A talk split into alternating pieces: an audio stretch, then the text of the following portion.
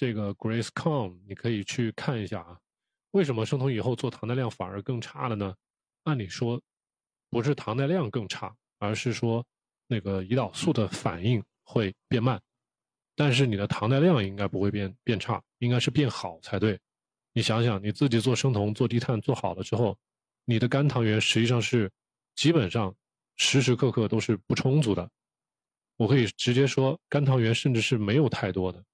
所以你一次喝个七十五克的葡萄糖，那么肝糖原，我们成年人一次是能存储将近一百来克的。所以你做糖耐量，你最后测一个小时、两个小时的血糖。血糖可能都是正常的，但是你如果去看你的，嗯，可能一个小时的血糖指标不会特别漂亮，但是两个小时的指标会很漂亮。但是如果测一个小时和两个小时的胰岛素的分泌量，这个胰岛素的分泌量会比较高。这就是为什么我们之前说做低碳和生酮时间长了之后，我们这些人可能都会有一些轻微的胰岛素抵抗，但这种叫做啊生理性的胰岛素抵抗。呃，是做低碳生酮之后，胰岛素的分泌推迟，它不是在一个小时的时候分泌达到高峰，而是基本上在两个小时之后，分泌才达到高峰。那么这叫呃胰岛素分泌的 delay 延迟，所以这不叫糖耐量反而更差，而只能说就是说出现了胰岛素的分泌的延迟，啊，你两个小时的血糖仍然是漂亮的，所以这个如果用两个小时之后的血糖来评判的话。低碳和生酮不会对你造成什么影响，这是我的理解啊，仅供你参考。对呀，Grace Cole，你说的很对呀，两个小时胰岛素高峰，这就对了呀。这说明你低碳生酮做的时间还比较长，而且也做的是正确的低碳生酮。嗯，你只要看两个小时之后，你的血糖在七点八以下，甚至更低，就达标了，就比较好，不用特别操心这方面的问题啊。啊，那你如果两个小时血糖十二之前是九，那可能要好好的去找个医生去问一下，去看一看你是不是之前糖尿病，啊，或者是你的糖前这方面没有干预好啊。你是如果是只是自己一个人在家里操作生酮饮食的话，嗯，如果操作不好，或者说缺乏一些专业医生对你的一些指导啊，或者是怎么样的，这方面还是。至少在头一两个月、两三个月的时间，你找专业的医生去了解一下，让他们给你一些专业的建议、专业的指导。自己在家里操作，这个血糖一直这么高，其实是不太好的。嗯，有些得糖尿病，呃，前期或者是刚刚开始得糖尿病的一些人，就刚刚确诊，而且持续时间不长的这有一些人，嗯，三四十岁啊，然后。他可能就是每年单位体检，今年刚好查出来了这种二二型糖尿病了。好了，这一部分人其实他的胰岛素，他的胰岛贝塔细胞，他的嗯，就是说贝塔细胞的能力，分泌胰岛素能力其实还是挺强的。这个时候立刻让他做低碳饮食、生酮饮食，其实效果很好。呃，两个小时之后血糖不会飙到十二。嗯，但是如果说你已经得了五年、十年糖尿病了，这种时间比较长的。嗯，这就要看一看你的胰岛细胞到底还剩，这功能，呃，受到多大的影响，然后，要前期不一定完全要把药给停掉，所以就是说用药啊，用胰岛素啊，什么这些东西都是需要医生给你一些医嘱的，这种时候就好好的配合一下医生，然后自己再辅助的做好低碳和生酮，那么你的血糖一般是能控制下来的。特别是两个小时啊，咱们先不管一个小时，特别是两个小时，还有你的空腹，如果这两个指标你都能做好的话，就就挺不错的了。我们之前还有还有一些人，呃，一些大妈，那可能得了二十多年的糖尿病了，那对于这些时间比较长的一些朋友，就建议他们带一个那种连续血糖监控仪，这种会比较好一点，啊，连续血糖监控仪对于比较习惯过去饮食习惯比较顽固的一些大爷大妈们，对于这些人来说特别好用，是吧？他们自己一旦看到自己血糖飙了，超过十一了，然后医生明明告诉你超过十一就很危险不好，哎，如果有一个这样的一个监控的话，他们就会对饮食会会老实很多啊。因为我们作为子女，经常跟老人交流是很费劲的，太费劲了。你让他吃这个不吃不行，我吃了几十年了不行，是吧？但是你把这个连续血糖监控仪给他带上，带上之后，让他一看，你看，吃了半个馒头，飙到十二了，好了，他就害怕了。这样的话，他自己也有一个鞭策，然后自己也知道哪些食物该吃，哪些食物不该吃。呃，Grace Con，如果你是在深圳的话，你可以到深圳宝安中心医院，嗯，你百度一下深圳宝安中心医院。那个地方有一个营养代谢科，那里的话有三个比较专业的医生，都是看低碳的。嗯，你可以百度一下，也可以，可以在那个健康幺六零那个 A P P 上看一下，也可以，都可以的。嗯，呃，Grace Con，你说是空腹血糖不高，餐一十，餐二九，对，那您这个就其实就是比较。呃，胰岛素抵抗比较严重的这种，就是你的肌肉也好，你的脂肪组组织也好，对那个胰岛素的反应比较比较弱。即使有血糖了，这个胰岛素也很多，但是不能吸收到肌肉跟那个你的脂肪组织里面去，不能有效的降血糖。所以您更需要好好的做一下低碳生酮，做严格一点。嗯，然后有一个朋友问，呃，生酮以后这个叫。W W girl，他说我生酮以后早起眼睛一直干是为什么？这个没有遇到过，我这个只能比较干涩有红血丝，这个建议您去医院看一看。呃，有一种比较不好的情况就是自身免疫情况造成的这种干燥症，这种就比较麻烦一些，您最好是到医院去看一看，呃，到医院去看一看，然后让医生。对你的眼睛做一个相对应的一个做一些检查，做一些诊断，抽抽血，看看你体内有没有什么问题。因为这个眼干跟生酮不会直接挂上钩，不会说一生酮就眼干，所以我们我们至少到现在还没有遇到这种联系，没有这种怎么说呢，很直接的联系，就可能是刚好您眼睛平常就比较干，然后你有做生酮，这个东西可能会联系在一起。我是建议您尽量去那个先找个。靠谱点的医院去看一下，这样会好一点啊。这个 W W girl 红血丝，这个也有可能是你没有休息好，所以这个多方面考虑啊，不要特别的担心，就是说生酮会让身体变差，会让你产生莫名其妙的疾病，这个一般都是不要操心的。唯独可能的就是你做生酮没做好，你跟了一些啊互联网的没有什么。乱教你的一些博主啊，然后你这个生酮做的很差劲，啊，营养啊各方面呢，还有你的作息啊都很有问题，导致你整个人啊精神很差，然后身体营养也不足，可能会影响到你的眼睛干涩，这是有可能的。啊，然后看看桥本怎么查哦，这个甜点蛋糕轩轩，桥本怎么查？桥本就是你找内分泌。或者是找那个甲状腺科、甲乳科这些这些科，只要能查甲状腺激素的就好。甲甲功五项你去查，甲功五项，然后再加上，嗯，我给大家找一找啊，之前还写了甲功五项啊，然后还有额外再查一些抗体，这些抗体大家可以看一下，我找一找有没有这个资料。好了，呃，大家可以看一下那个大屏幕啊。我把我把那个大屏幕投给大家，你大家可以看一下，就是这样子。我给大家看一下，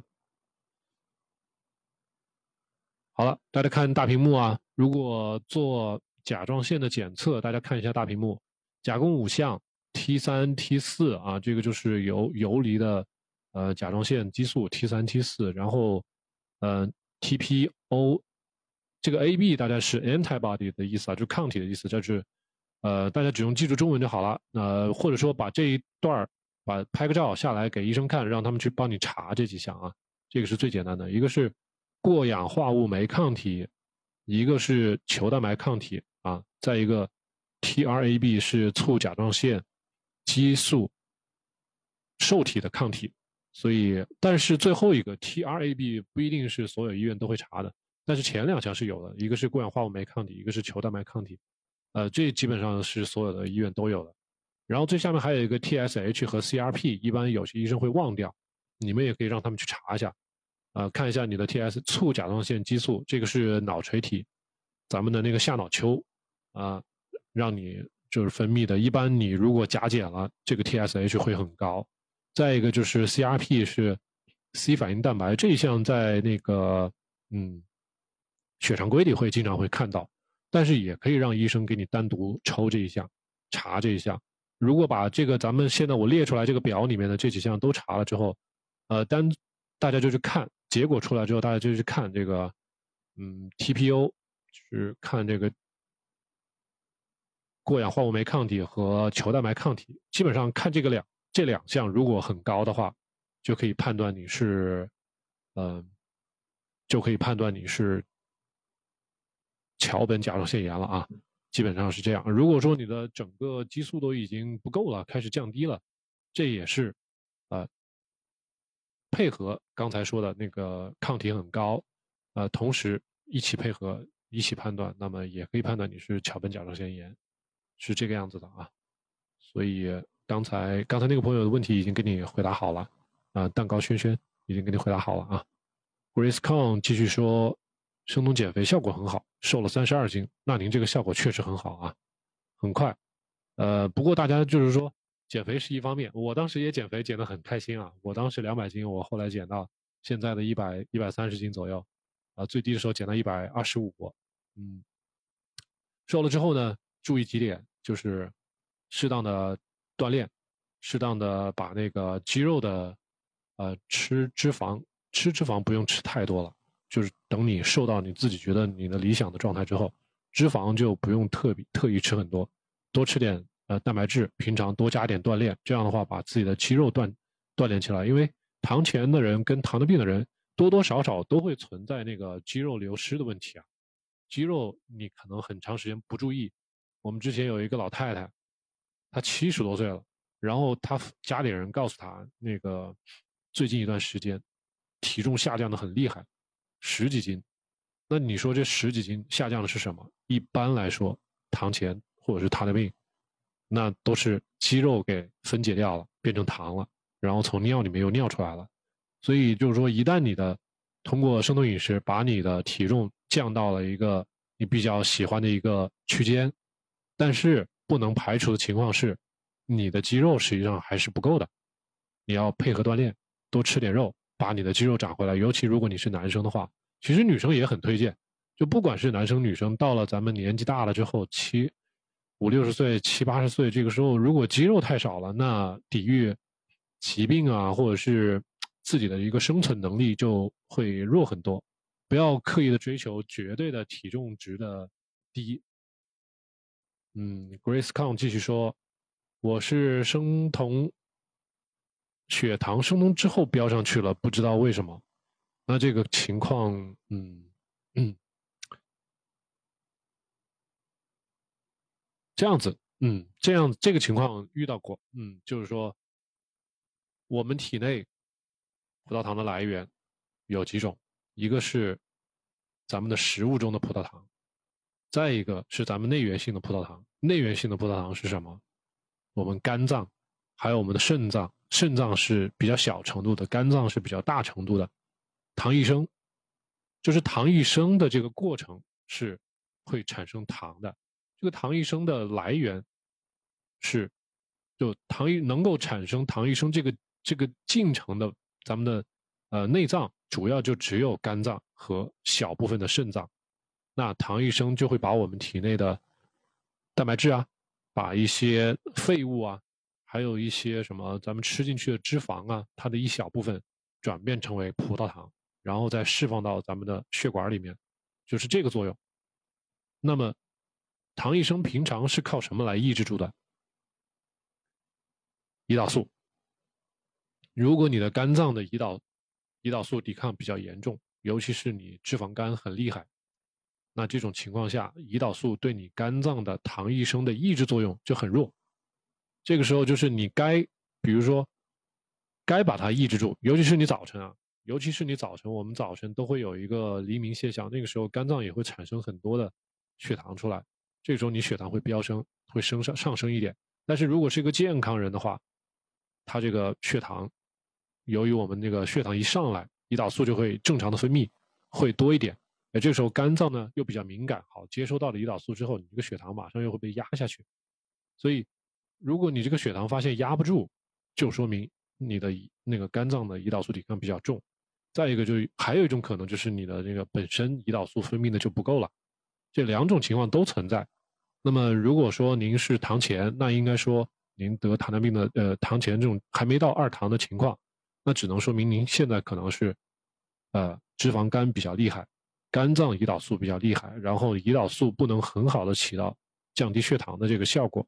这个降低血糖是通过抑制糖异生作用来起到的，并不是说把这个血糖推到你的肌肉和你的脂肪组织里面去了，主要是。抑制你肝脏和肾脏的糖异生这一块这块呃功能没有，呃这块机制呢没有受到呃很好的抑制吧，就是说，相当于我不知道我我应该解释清楚了，我可能是我啰嗦一点啊，所以您现在的首要目的是继续做好严格的生酮，把你的肝脏的胰岛素抵抗，或者是简单来说你的脂肪肝。你的腹部脂肪，你起码要把你的整个腹围给减下来，这样才有可能你的血糖会受到受到控制。当然，这个前提是你的胰岛细胞也是 OK 的，所以完全靠你自己去操作，呃，会比较晕啊。尤其是您现在有一点点这个临床上的一些现象，呃，不像我们呃年轻一些年轻人单纯就减肥，也不用管什么指标这些情况。所以我希望我把这些问题给你回答好啊，您可以了解一下。实在。对我说的有所疑惑，可以去呃医院去问一下医生。Grace Gong 继续说，他说医生让他两个月以后去复查，如果还是这么高，就要吃药了。我是建议您去咱们宝安中心医院去看啊。呃，不懂低碳生酮的医生，他还是会用传统的方式告诉你去怎么做，对您的病情不一定有特别好的、特别好的这个促进作用。我是希望您能够找到正规的。会懂那个低碳的、懂生酮的医生去看，然后给你针对性的建议、针对性的开药。这样的话，怎么说呢？我觉得会对你靠谱，对你负责一些。Grace Kong 说：“是不是糖前慢慢就会变成糖尿病？这个不一定啊，不一定。这个让您要及时干预。如果糖前不及时干预，你搞个五年、十年，肯定是糖尿病，这个跑不了。其实主要就是看血糖。”因为糖前本身就胰岛素抵抗很严重，高胰岛素血症，这种情况下，其实你整个身体、整个身体的器官还有组织都浸泡在很高的胰岛素的这个状态下，其实你的胰岛素敏感度是只会下降，不会上升的。嗯，你即使是吃很多的药去干预，也只是说减缓这个发展的进程而已。所以你如果用传统的手段去干预，效果不是特别好，最后很有可能。最后，大多数人，你可以去看大数据啊，不用说你个人了，你可以去看周围人，可以去看十年前、二十年前，嗯，这些得糖尿病的人、得糖前的人，最后都发展成什么样了？然后你再看看，啊，如果自己用传统方式去干预，会变成什么样子？其实这个答案很明显的，但是我作为健康管理师，我不太适合说太多那些，呃，这些这些违反 常理的一些。建议啊，我只是咱们直播的时候嘛，就比较比较自由一点，我们就这么说。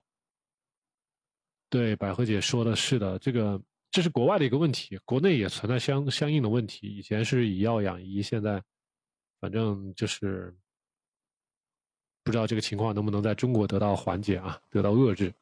关键是糖尿病的并发症还是很严重的。对对对，这个是是很严重。我以前我的姥姥当年就是糖尿病嘛。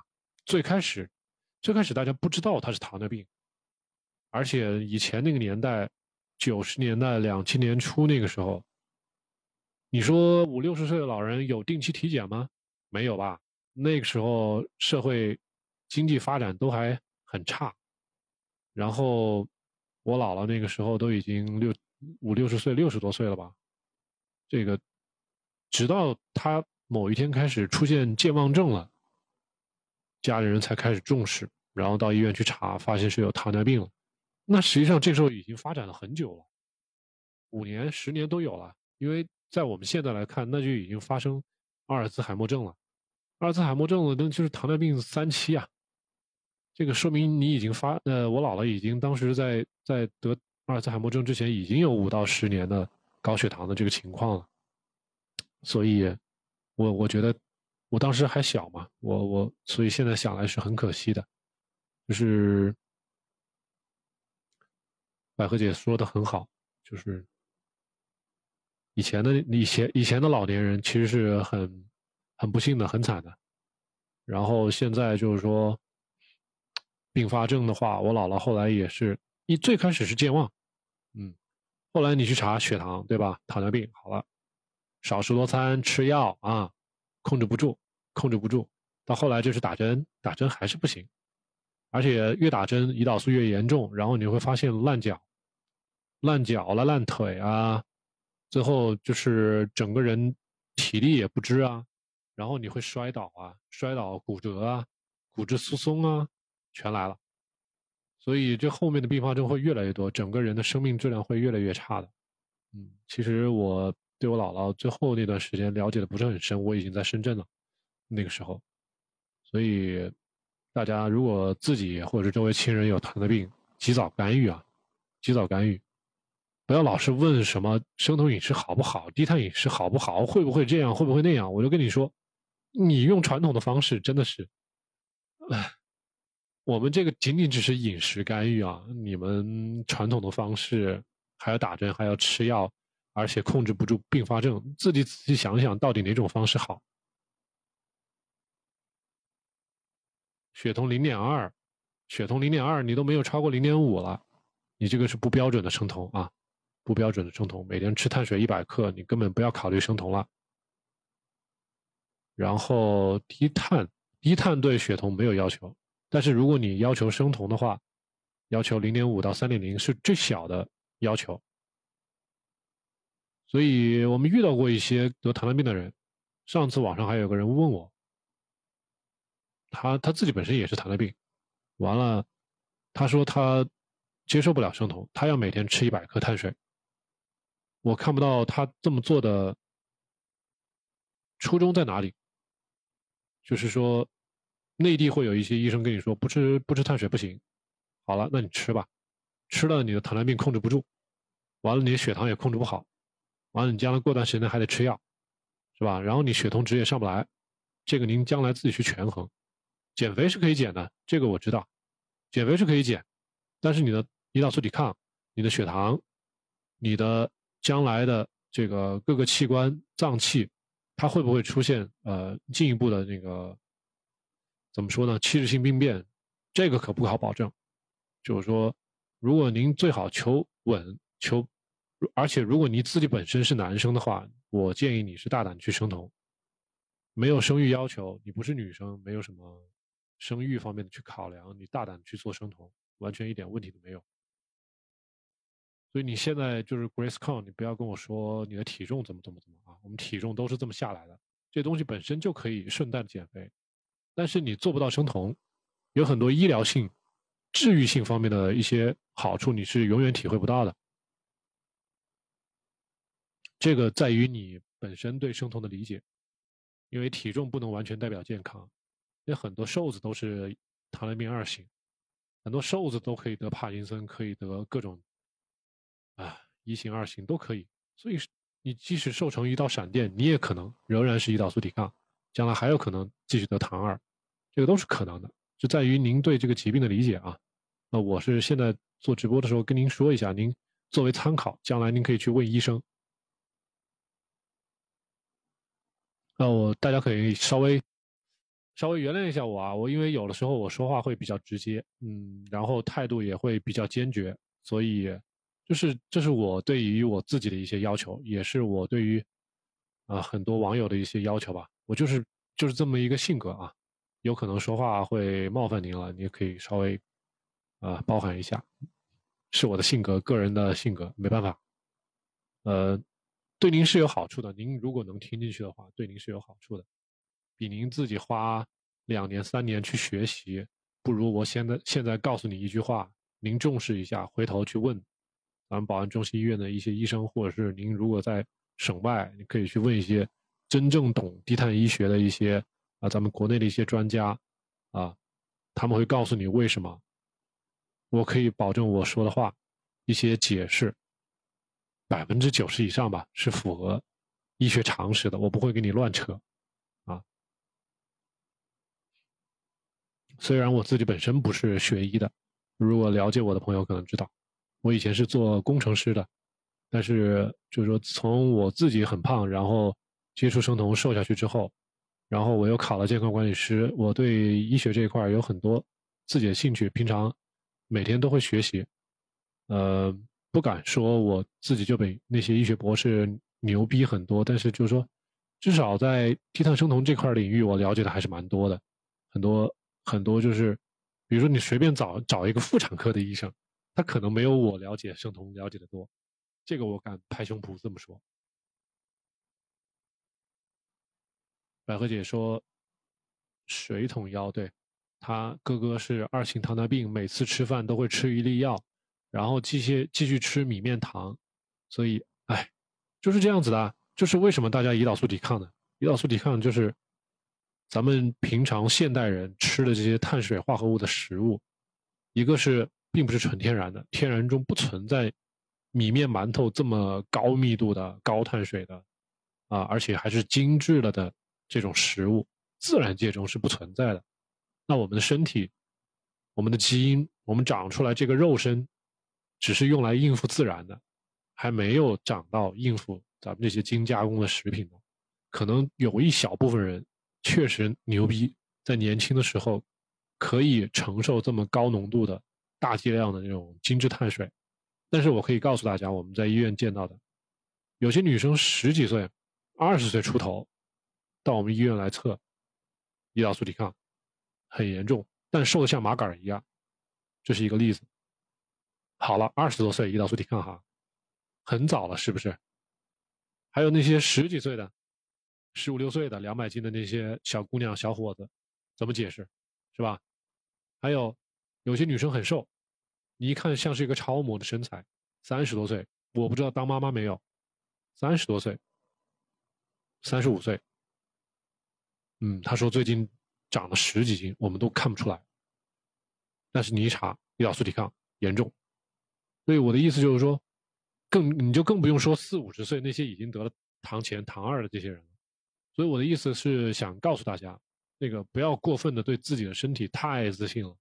你如果大家都在城市里生活，整天泡在这些工业加工的食品、精加工的食品、饮料啊、酒啊，这个。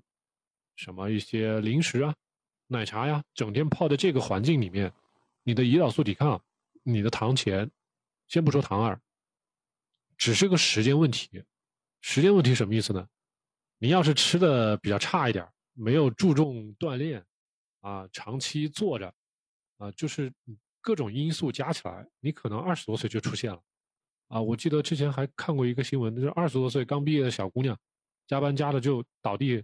救不起来了，就死了，这都很悲惨的。就是现代人，其实就是一个时间问题。您如果身体比较硬朗，平常还锻炼一下，然后吃的呢，对，还比较讲究，你可能三十多岁才会发现，你会有胰岛素抵抗、糖前。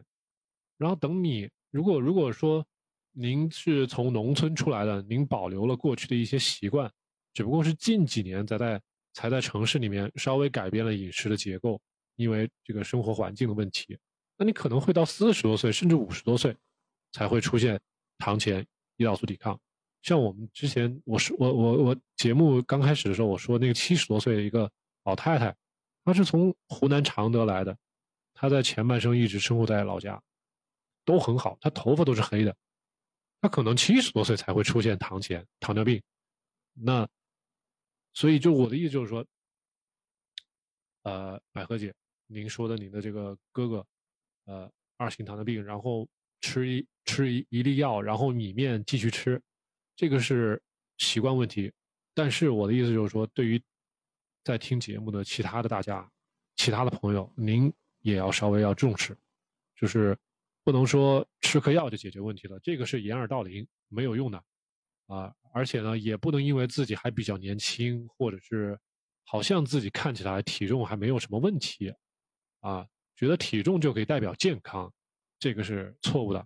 然后呢，我也可以告诉你，这个您只要这个饮食结构一直跟周围人没区别，然后精致碳水、饮料这些东西，什么酒啊这些东西，你整天吃是吧？这个也不也不去也不去干预，也不去重视，不去改善自己的饮食生活习惯。迟早的问题，就是一个迟早的问题，不是二十多岁就是三十多岁，啊，牛逼一点就四十多岁，就完全是看个人的。但是你一旦学会低碳生酮，你可以保证你后半辈子再也不会发生这些问题，就这么简单。就让你会开车了之后，你再也不乐意骑自行车跑个二三十公里了，大概就这个意思。大家能理解我我我我我说的这个道理啊？什么时候？什么时候讲讲更年期的生酮？感觉入酮很困难，出酮很容易。嗯，这个我我我对更年期的妇女接触的不是很多，但是但是我觉得吧，我在网上看到很多，就是国外的很多，他们更年期的做生酮，其实你还是好好的控制好你的饮食。出酮容易，为什么出酮？那还不就是你吃错了东西呗？如果你每天吃的就是肉跟菜这么两样，很简单，你绝对出不了酮啊！你吃一些乱七八糟的一些补剂啊、生酮零食啊，一些什么乱七八糟的东西，就很容易出酮，而且不容易入酮。当然，你的胰岛素抵抗本身可能也是个问题，但是只要你做的够严格，这只是一个时间问题，所以不存在说。更年期的人就很难入酮，当然也有一些营养补剂对你有帮助，比如说，呃，我们如果说你去我们诊所，我们都会给你做一套检查，看看你有没有一些微量元素的缺乏，一些营养素的缺乏，缺乏了之后把这些营养素和微量元素给你补上，你的代你的代谢，你对这些营养对对酮体的利用，你的代谢的转换可能会更有效率，这样会快一些，这个是真的，所以你说，嗯。我我的话是这么说啊，但是有一些必要的检查还是需要您去医院去做，就是咱们在网上可以交流，但是有很多项目有很多服务还是需要您花点时间花点金钱去医院去做。当然我也可以给你给你一些建议，但这都是泛泛而谈的建议，不一定专门针对于你啊。比如说补镁啊、补地啊，这都是很常见的，这东西你也可以翻一下我之前的节目，我都有讲。补镁为什么要补镁？哪些食物可以补镁？补地为什么要补地？啊，地在咱们身体中都有些什么用处？所以，这位叫新的同学已经把你的问题已经回答好了啊。是的，如果等你诊断了糖尿病二型再去看病的话，不仅要承受各种代谢紊乱，还要面对糖尿病的各种并发症。是的，那如果是传统的医院，他就会让你啊，你得了啊，确诊了再来吧。那但是如果您去不同的医院，你比如说像咱们的地坛门诊，啊，保安中心医院这些地方，你去了之后，他会给你提前干预的。只要你有这个需求，他就会提前给你干预。修车铺不仅只有一家嘛，对吧？有好的修车铺，有 4S 店，也有路边的修车铺，对吧？也有这个途虎，啊，各种修车铺都有。修车铺老板的态度也不一样。所以大家喜欢什么样的修车铺，就去什么样的修车铺，啊，总能找到自己能够想要到的服务，肯定会有的。那我们做直播做科普，目的也就是这样，就告诉大家有现在有很多的选择，大家想提前干预自己的健康，那就去提前干预，啊，咱们科普也就是告诉大家，你什么时候就该干预了，或者有什么好方法你可以去干预，不用吃药，啊，不用少打针，或者是怎么样的效果好，科普的目的就在于这里。然后百合姐说：“如果认知不改变，谁也改变不了他。”没错。如果大家翻一下我的主页，我的主页第二句就是“改善认知，改善健康”啊。我们做是做低低碳生酮的这个科普的目的就在于改善一下大家的认知，可能在于中国尤其是有必要的。呃。啊，还有人不相信医生的话，这个真的是没办法。呃，这个就是认知决定了您的命运，这个没办法，我也不能说让大家今天直播都听我说的话，对吧？大家做个参考就好了。咱们都是个人意见啊，做个参考，不作为医学那个医嘱啊，也不作为这个治疗疾病的一些建议啊。对，嗯，所以还有一个叫哦叶子的朋友说，之前也是空腹六点七，医生说不构成治疗条件啊！天哪，My God！好了，咱们这些医生，如果您知道这个医生提了这个建议，然后您靠生酮好了之后，我大概知道您将来再也不会去找这个医生了，这是他的损失，不是您的损失。嗯，百合姐说。懂营养学的医生少之更少，这个是事实啊。即使是国外的很多医生，他们在医学院里面学的都是药学，啊，营养学方面学的很少，更别说他们自己亲自去做低碳生酮了，太少了。啊，如果光是照搬理论，啊，谁也会。那那些医生随便找本生酮的书，翻一翻，然后转过身来就告诉你怎么做低碳生酮，做不好的，他了解不？他了解的不深入的，还不如咱们这种。啊，自己亲自做生酮的人告诉你，会比较好。嗯，对，工作一旦医生一旦工作就没有时间学习，病人太多了，这也是客观现实。所以有很多像我之前前面几期节目啊，就是一直聊的那个崔医生，他自己本身做心内科，也本身最早再早呃心内科之后又做呃高血压、中医啊这方面的慢病干预，现在干脆就全身心的投入做。生酮管理、生酮医疗，所以要做好一件事情，真的是要全身心去做。我以前也是，我以前边上班边做那个播客，但是我发现做不好。然后，如果总是照搬网上的一些资料，然后，嗯，然后怎么说呢？也没有细细的体验嚼一遍，然后就丢给大家，这样其实不是很负责。直到就是后来我去中心医院去兼职上班，然后接触到病人，接触到医生，然后看到了一些很多的病例，我自己才对这个低碳生酮有了更深的了解，也能说出来这么多例子，那都是感同身受的东西。我觉得要做好一件事情不容易的，确实是这样。这个深圳沙湾的朋友说，去医院怎么去查胰岛素抵抗？这个两种方法，我之前节目里面也有介绍啊。一种方法是测你的空腹胰岛素和空腹血糖，然后有个公式会帮你算出来，那个叫 HOMA-IR。这个呢，一般的医生都会忽视掉，因为他觉得不准。因为很多堂前的人，你去查他空腹血糖是好的，但是他空腹胰岛素会比较高。但是有很多医生医院呢，他又不会去查空腹胰岛素，所以很多就是这个这个数值，很多人都不会去看，很多医院也选择忽视了。大多数的医院会选择让你去喝糖水，七十五克糖水，然后一个小时血糖，两个小时血糖，啊，看你能不能降到标准值之内，能降下来呢，他就说你胰岛素，呃，这个同时查了血糖之后，其实还要查一下当时的胰岛素分泌量，啊，胰岛素分泌量它也有一个区间，所以如果说即使你的血糖降到标准范围内了，但是你的胰岛素的分泌量超标了。他就会说你的胰岛素抵抗了。如果说血糖也不不不达标，胰岛素也不达标，那就是更严重了，那就可能就是糖前呀，甚至就是二糖啊，这都有可能的。所以这个叫深圳沙湾的朋友，你要去测胰岛素抵抗。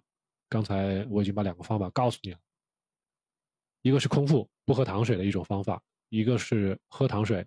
七十五克，啊，但是这两种方法都是要同时查胰岛素的，根据你那个胰岛素的分泌量来判断你到底有没有胰岛素抵抗。私立医院有专人服务，准备好银子，呵呵这是确实。现在就存在一种情况，百合姐说的是是没错的啊，就是说。现在，现在大家其实，在深圳的人啊，或者说咱们不用说深圳吧，咱们全全国，好多人，大家其实经济能力不是问题，就是需要一个好的服务。那么在好的服务和和这个花销方面，中间会有一个平衡点。公立医院可能是会便宜，但是就是说，你想要专人给你指导、贴身服务，是吧？每一餐告诉你怎么吃，平常你有问题可以立刻给你回答。这这一方面呢，公立医院做不到，我跟你说的很直接，就是做不到。然后，如果您真需要这种，呃，比较贴心的服务的，有私立医院，有民营机构，他会服务好。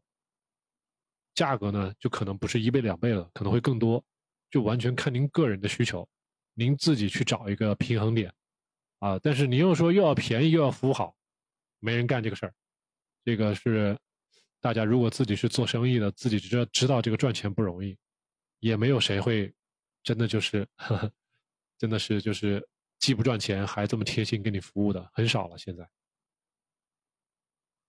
百合姐问我有没有生酮方面的书本我我我这么跟大家说，我没有看什么生酮方面的书本我都是自己去翻生理学教材，去分去翻生物化学的教材，去翻呃国外的医学文献，我都是看的一些比较深的一些东西，虽然比较深嘛，但是他讲的其实还是怎么说呢？把原理解释清楚了，然后我就能举一反三。然后我再反过头来看那些书店里面卖的，或者是网上卖的那些生酮方面的书，就比较浅。再一个呢，废话比较多，一整本书那么厚，这么厚，就讲那么几个有用的知识点，其实很浪费时间。我觉得生酮方面的书，大家可以京东啊、当当上，我觉得一搜应该会有很多。但是我目前找不到我特别会推荐给大家的啊，嗯，我喜欢的是比较深入的一点东西，但是我又知道很多朋友会看不进去那些东西，这很矛盾。去年的时候我还记得有一个，有一个就是一个有一本书吧，就叫“生酮”两个字儿，嗯，他们让我去帮忙做推广，不过当时我也没接。但是最近一个我们群里的朋友又会告诉我说，这个书里面夹了很多私货。这些私货其实就是让您去买一些外源酮，那这个东西都是有考量的，所以我把这些情况告诉大家，大家自己去思考一下啊，到底有没有必要？想买什么，这个你觉得什么靠谱，你就觉得什么靠谱。然后是生酮尿酸胆固醇高正常吗？这个朋友你来太晚了，节目前面我都已经解释过了，尿酸会升高的，胆固醇是会升高的。呃，尿酸升高呢，我是建议你不用特别担心。如果你之前没有尿酸，就是说尿酸石没有痛风的这种经历，不用特别担心。啊，实在去担心的话，可以吃一点点尿酸药，这个最好是你医生给你医嘱。呃，然后胆固醇升高是很正常的，基本上很大部分的做低碳生酮的人做好了都会升高。呃，你实在很担心胆固醇这个问题，首先我是告诉你，这个胆固醇不是呃传统意义上的胆固醇。是胆固醇数量是增加了，但是它的分子变大了，分子变大了，对你的血管壁的破坏会减小。也就是说，你做低碳生酮对你的血管是有好的作用，是保护作用，而不是高碳饮食。胆固醇那些分子都是小的，然后小的会钻进你的血管壁表皮的一些破损的地方，引起你的那个心脑血管的一些梗塞、栓塞，这个完全不一样。所以，所以。胆固醇，您最好是结合你的三酸甘油一起去看。如果你的三酸甘油 TG 啊有很明显的下降，但是你仅仅只是胆固醇升高，我建议你不要操心。尿酸我刚才说了，你没有痛风时不要操心，半年以后会好。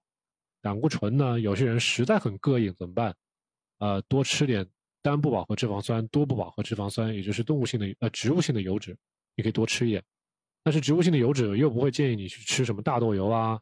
什么玉米油啊，这些东西还是要稍微区分一点的。建建议您多吃点什么啊，牛油果油啊，或者是什么呃，有说亚麻籽油啊，还有一些呃橄榄油啊、茶油啊，比较好的一些一些那个多不饱和脂肪酸、单不饱和脂肪酸这些东西啊。脱发这个叶子同学翻一下我之前的一个帖子，就往前翻一点点就有了。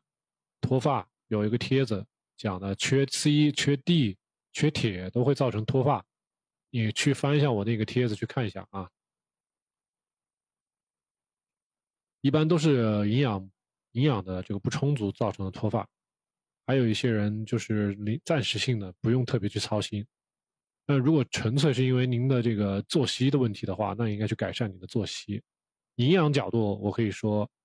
呃，脱发往往是由于缺维生素 C、缺维生素 D、缺铁，不喜欢吃红肉，不喜欢吃内脏，这些人都容易缺铁，所以大家自己好好看一下自己吃了什么东西啊！我见了太多人了，一过来做生酮，每天发的那个菜谱照片除了青菜以外，就是鱼肉、鸡肉，哎呀，天天都这些东西，你时间长了，你绝对是缺缺铁的。缺铁的问题，大家现在都说：“哎呀，我不注重，不注重。”等你是个女性，你怀孩子怀到中间，你就会知道这个缺铁是一个多大的一个问题了啊！都不要在这儿跟我强调个人习惯怎么怎么牛逼，怎么怎么牛逼。等你涉及到生命的孕育，等你涉及到疾病，你就知道这些营养有多么重要了啊！咱们中国又没有美国那边的 vegan，也没有 vegetarian，为什么你说吃个红肉？啊，又回到认知的问题了啊！又回到认知的问题，这个一时半会儿说不清楚。所以改变认知是一件是一个过程，太难了。嗯，好了，我现在反过来跟大家说一下，说一下那个什么，说一下尿酸啊，说一下尿酸。呃，我一会儿可能会丢英语，大家包含一下，包含一下。但是我会给大家翻译，就是说为什么尿酸会升高。呃，我之前。记忆是没错的，就是前半年尿酸就是会升高，而且它就是因为跟我们的酮体会竞争，所以呢，一般在半个月呃半年会降下来，所以大家不要不要担心尿酸的问题。好了，现在大家可以看到这个图了吧？这个图给大家看下面这个图啊，你看，这个图就是表现的就是。多少个星期之后，就是大家进入生酮之后多少个星期？零个星期、两个星期、四个星期，看到没？零到二周的时候，这个尿酸是要升高的，这个刚好就是大家开始进入生酮的这个时间啊。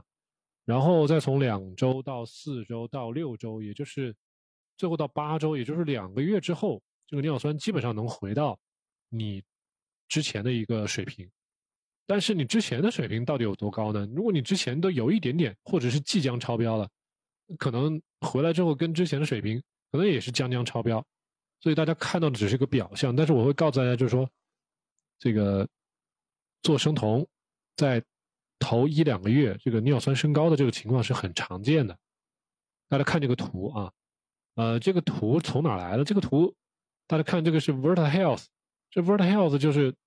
我之前介绍过这个医生叫 Stephen Feeney，Stephen Feeney 这个家伙他七十多岁一个老头了，他研究了四十多年的低碳生酮，然后他在美国开了这家公司，专门来干预二型糖尿病的。咱们国内也有很多民营公司就是照搬他的模式了，所以就是说他在他的这个公司的网站上抛出来的，呃，这些他自己做的研究啊，很多东西都是他自己四十年来做的医学的研究。我给大家稍微翻译一下，为什么这么说？这个 serum uric acid as biomarker for keto adaptation，那就说我们尿酸的这个浓度的一个变化，能够反映咱们生酮适应期的一个变化。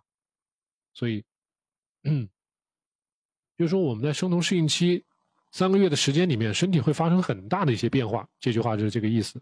然后我们的尿酸呢，uric acid content after 就是我们我们在生酮刚开始的时候，会会慢慢的会升高，那么在正常的健康的人 （healthy normal humans），然后你的正常的尿酸最开始可能是好的，但是呢，他们的值可能会在 first week，首先是在第一个月的时候，啊，说错了，第一个星期啊，their value typically double in the first week of nutritional ketosis，意思就是说。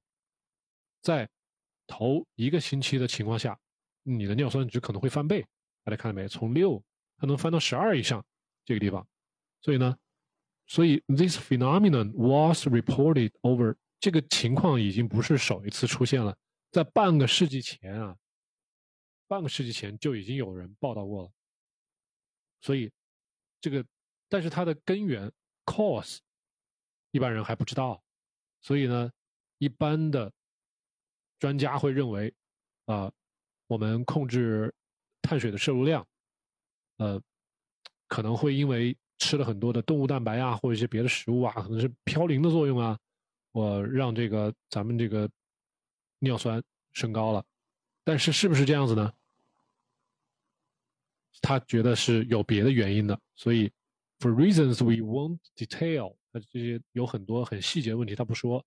然后呢，以上说的啊，一个是 carbohydrate restriction，carbohydrate restriction，或者是我们吃了很多嘌呤类的食物，呃导致的，或比如说蛋白质啊这些东西导致尿酸升高。他认为这个这两个因素站不住脚，所以呢，neither of these mechanisms stands up to data in published literature。他的意思就是说，在现今的医学文献里面，上面说那两个都是不靠谱的。上面说这两个碳水饮食。呃，限制碳水饮食或者是高蛋白，都不是尿酸升高的主要原因。那他解释是什么呢？他认为是什么呢？那就是 in short，啊，短短简短来说，下面这张图我刚才已经给大家解释了啊。那个尿酸的升高，迅尿酸的迅速升高 simultaneously，同时呢，伴随着咱们的血酮 blood ketones 同时升高。那么，这些缓慢的，然后后面这个缓慢的下降的这个过程，就是 slow progressive decline occurs 啊，不管不管我们当时怎么吃蛋白质，在后面这个尿酸都是会缓慢的下降的，所以你不能完全说是因为吃蛋白质造成的这个尿酸升高，是吧？那我还是从头到尾吃蛋白质都是一样多呀，为什么前面升高后面降低呢？解释不清楚了，对不对？所以，如果还有谁说：“哎呀，你吃肉吃多了会尿酸升高，那你做生酮有问题。”那你把这个图扔给他，那你解释一下为什么后面我还是吃同样的肉，这个尿酸会降低呢？解释不清楚了吧？对不对？好了，In other words，换句话说，initial rise in blood uric acid appears，就是在早期的尿酸升高看起来是跟我们的进入营养性生酮的这个进程。是直接相关的，所以，我们身体一旦慢慢的适应了，slowly adapts back to normal，所以一旦我们身体慢慢适应了营养性生酮，那我们的这个尿酸就慢慢的就降下来，uric acid clearance，就是我们肾脏是会把尿酸排出来的，没用的尿酸会排出来的，不管我们当时保持这个 sustained ketones in the blood，不管我们当时的血血液里面酮体到底有多少，所以。我们这个其实就是一个适应的过程，这个不是一个疾病的过程，是一个我们身体适应生酮的一个过程，可能就会伴随着早期的一两个星期的尿酸的升高。所以对于尿酸的这个问题，我给大家已经解释的很清楚了啊。咱们不管是节目里面也好，还是刚才我读的这一段也好，还有呢，还可以再扩展一下。你看，the best available answer to this question is there is somewhat murky understanding of how our kidneys deal with organic acids。为什么？为什么我们肾脏在前期阶段会要适应这个尿酸排不出来的这个状态呢？因为我们知道这个有机酸什么尿酸，它是一个 acid，它是一个酸。那么为了适应咱们体内的酸碱平衡，它就要一一方面要排出尿酸，再一个呢，我们产生了很多酮体。酮体里面有一个 beta hydroxybutyrate acid，那个也是一个 acid，所以都是 acid。还有那个乙酰乙酸 acetoacetate，它都是一个酸性的物质。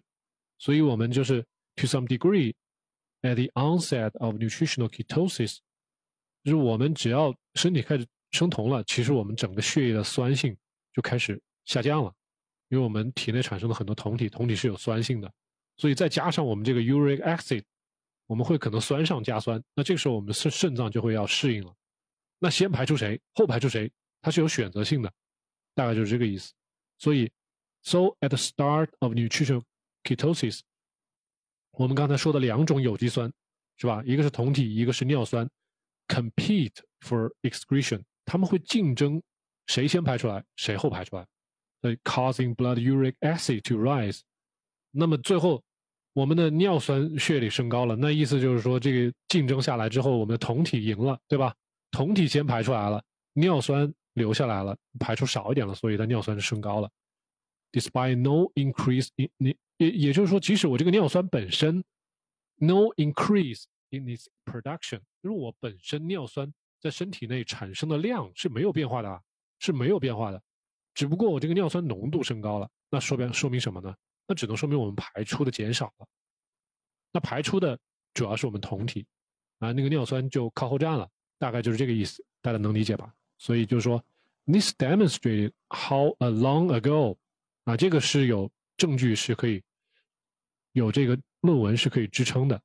所以刚才给大家解释的这一段是基本上是非常严谨的一段描述啊，这段是非常严谨的一段描述，大家将来不要再跟我争了，我到时候把这段节目截出来，放在我的主页上，谁需要谁去看，是吧？还有疑问的，让他去看这个论文，让他去写论文去反驳，咱们就不要再去跟他争为什么了，对不对？好不好？不用争了，好不好？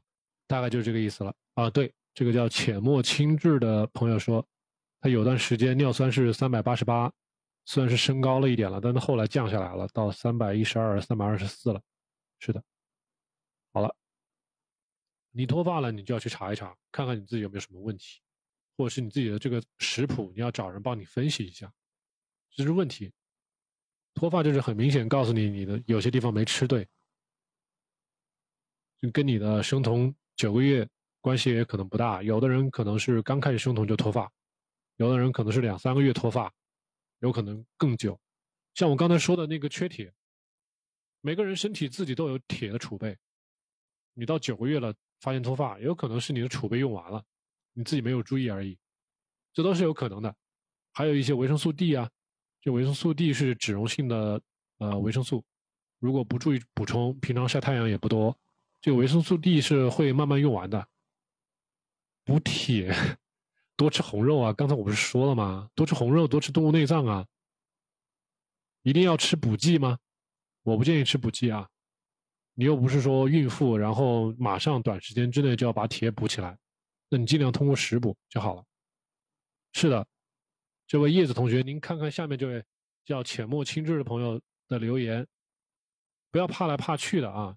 老是怕来怕去，什么事儿也做不好。本来可以健康，你怕好了，你就回归传统吧。回归传统的，能把你的病治好，那就算本事。对，咱们需咱们需要这种那个浅墨轻质这位朋友，您这种更多的好的例子，积极的例子。不要怕，您知道这条路是对的，你做的有些异常的一些情况，你就要做微调，调好了之后，你就会像其他朋友一样走上正道，没有问题的。实在不行就去医院找专家，啊，给你做一些那个专业的指导。嗯，对的，你减重了，可能你的血糖啊、血压全部都控制好了，你的心脏也就舒服了，减压药也不用吃了，这是对的，是这样子的。所以你现在体会到这个好处，如果仅仅只是说掉一点头发，那要么就像刚才那位朋友，呃，浅墨轻质他说的。可能过个半年、一年、两年，头发都会长回来，是吧？这就是跟你的微量营养素有关系。这些微量营养素将来随着你的饮食的越来越丰富、越来越有营养含量越来越高，这样的话，你的那个总有一天你的营养都会回来，这样你的头发也就长出来了，也不用担心。你现在长，你不可能明天又现在掉了，不可能明天改变饮食，后天就长出来，没这么快的，对不对？所以还是把心放下来，心宽放下来，就是。大大的方面都解决好了，这些小的方面都不是有问题，都不是问题。对，没错，你掉点头发没事儿。有的时候有些人，呃，根本都不注意。有些朋友，我我经常会问来医院的一些一些一些女生，我说你掉头发没有啊？很多女生根本就压根就没有掉过头发。你问她吃什么，就是呃猪肉、青菜，就很简单。但凡我要是看哪个女生老是吃鸡肉、鱼肉，那好了，我得等着她掉头发。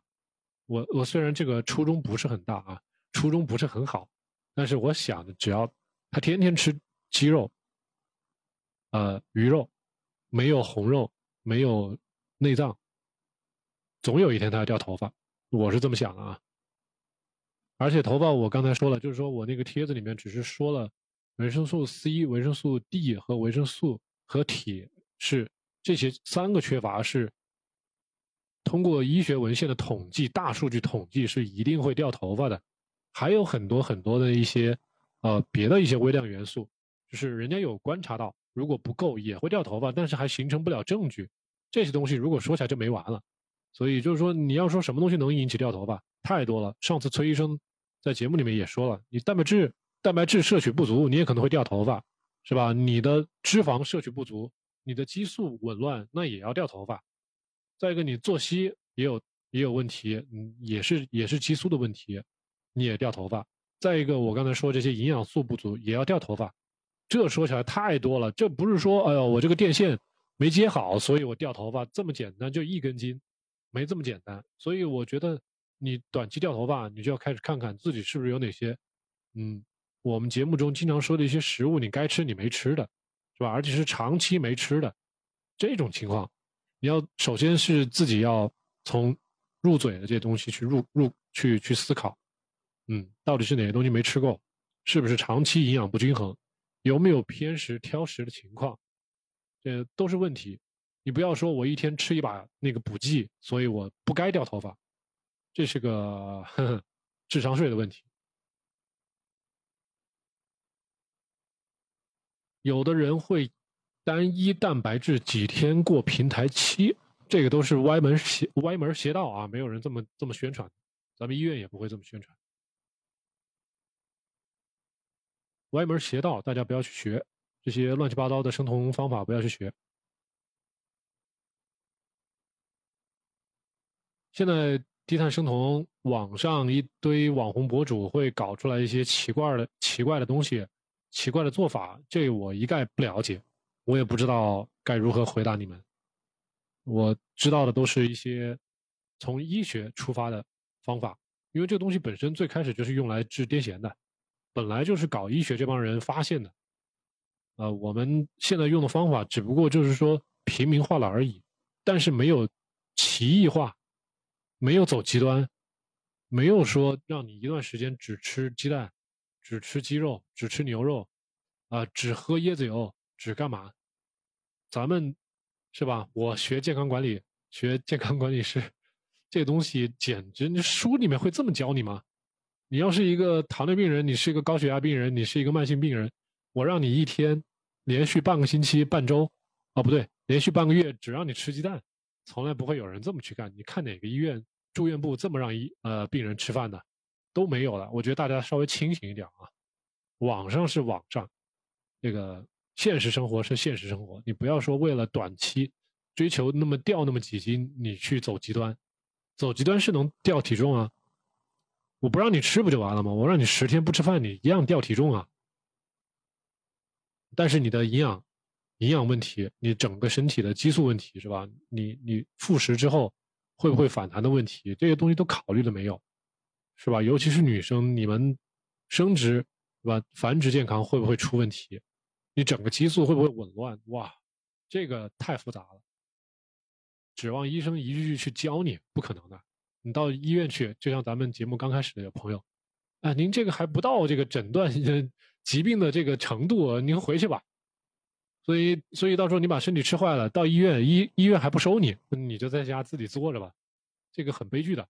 所以，大家对自己平常虽然说饮食或者什么东西，这东西看起来都是小事儿，但是就是说怎么吃，吃的好不好，对身体的影响完全都是靠自己的，都是靠自己的这个认知能力啊，啊，你这个做这个决断科不科学，对不对？